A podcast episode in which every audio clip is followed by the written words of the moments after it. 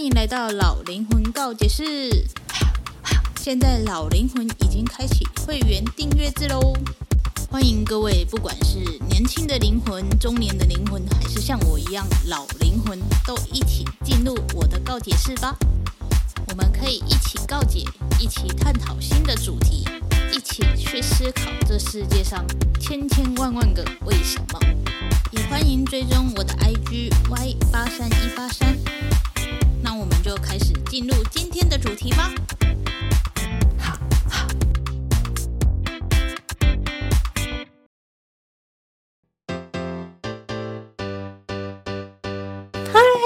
欢迎回到老灵魂告解室。现在想要讲的是《闪亮的西瓜》这一部韩剧，不知道大家有没有看？一开始呢，我对于这一部剧的剧名呢，就非常的好像很没有什么的感觉。什么闪亮的西瓜在讲什么？光那个节目名称，我就不知道你到底在讲什么了。我还需要去看吗？这样一开始闪亮的，好像知道是什么意思，但是西瓜在哪里？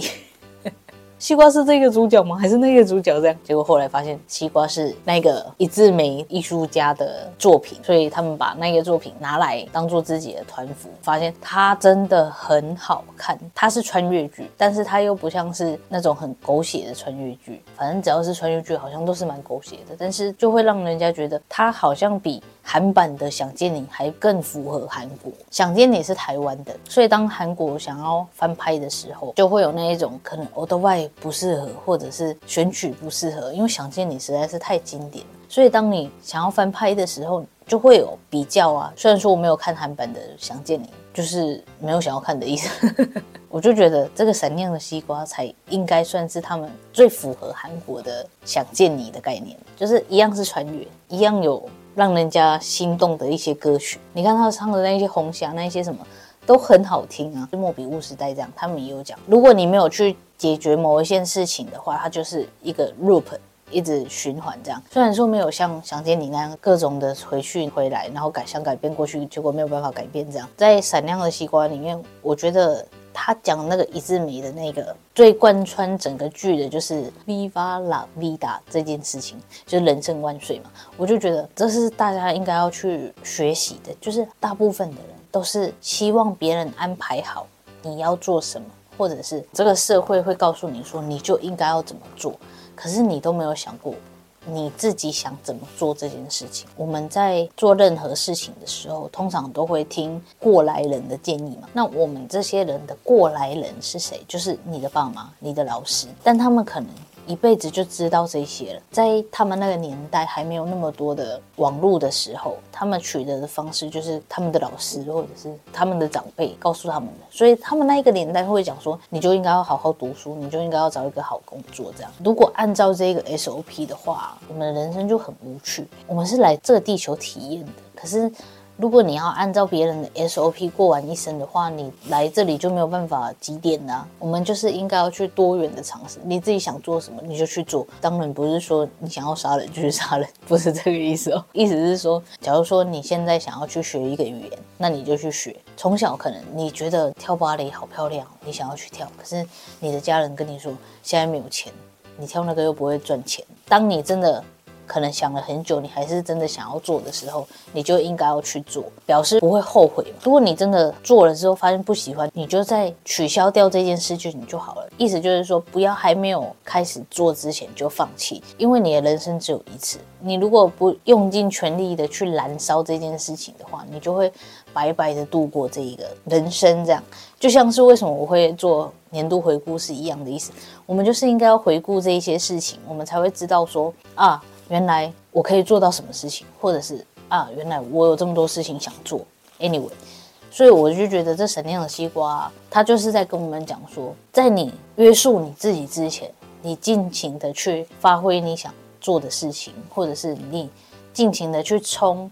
尽情的去闯祸，但是不能做伤天害理的事情，就是意思就是说，排除伤天害理的事情，你想要做什么就尽全力的去做，你这样才不会后悔。就像那个男主角，他虽然一开始是为了他女生做乐团，可是到最后他比谁都还认真去弹吉他，然后去干嘛的，去让自己很热情的度过了那一段时光。就算最后这个乐团没有了，他也不会觉得后悔，是因为他已经有尽全力的去做过这一些事情。所以我觉得这个闪亮的西瓜，他就是在讲说，我们就是应该要像这一位男主角，或者是这里面所有的年轻角色们，他们对于他们自己的人生虽然会有一些考量，但是他们还是很全力以赴去做这件事情。但是我知道一定会有人说什么，那是因为他们是学生，他们无忧无虑。对啊，我觉得。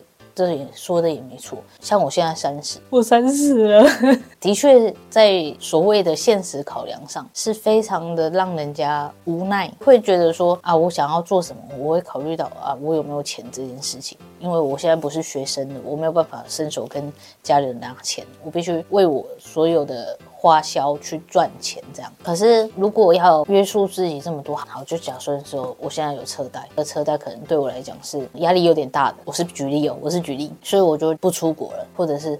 我想要做什么，我都不敢去做，因为我现在有一个很重大、很重大的压力在我身上。但是如果你连你自己的娱乐或者是想做的事情都不敢去尝试的话，你那个钱就不会滚动起来了。钱是需要流动的。我觉得我看完《闪亮的西瓜》最大的感想就是，想做什么就去做，尽情的。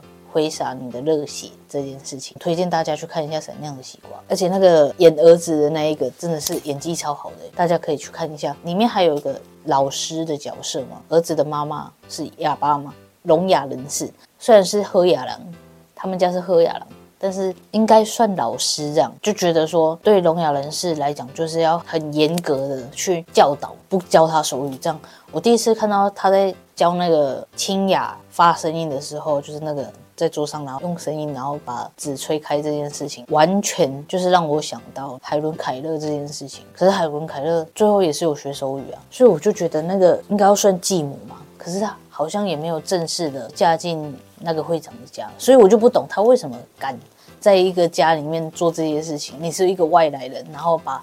人家的小孩欺压成这样，还不让他跟外界沟通，一点点不满意做的事情，然后就把他关到阁楼这件事，我是觉得莫名其妙。就是你算什么咖？这样只能说还好，后来韩国人呢就回去改变这个历史，然后让那个老师呢，就是再也没有办法狐假虎威了。这样，不管你处在什么状态下，不要去放弃跟别人的。沟通，如果真的不行，就跟别人求救，因为你的人生只有一次，你必须好好对待你自己。再加上呢，他在讲的是人生万岁嘛，意思就是不管你的人生现在过得怎么样，只要你想要改变的话，你其实就可以让你的人生过得更好。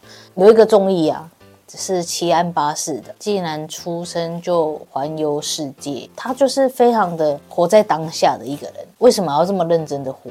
既然就已经到这个阶段，那你就是去看你想看的，做你想做的，说你想说的，这样就好了。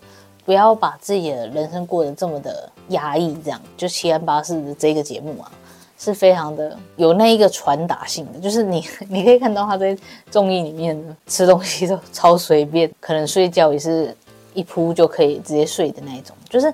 为什么要每一件事就你都过得这么认真？我们为什么不能轻轻松松的去过我们的当下？这样这样会不会跟前面有矛盾？应该不太会矛盾吧。我的意思就是，你的人生就只有一次，想做什么就去做，不要因为别人是怎样，所以你也觉得你应该要怎么样。每一个人的 SOP 不一样，每一个人的。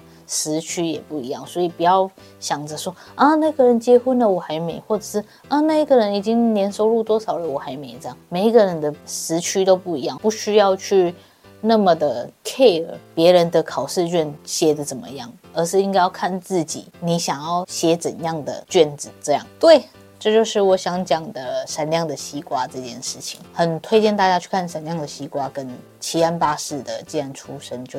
就要环游世界这一个节目，大家都去看起来好吗？很推，这就是这一节老灵魂告解释喽。如果你喜欢的话，记得按赞、订阅、分享，拜拜。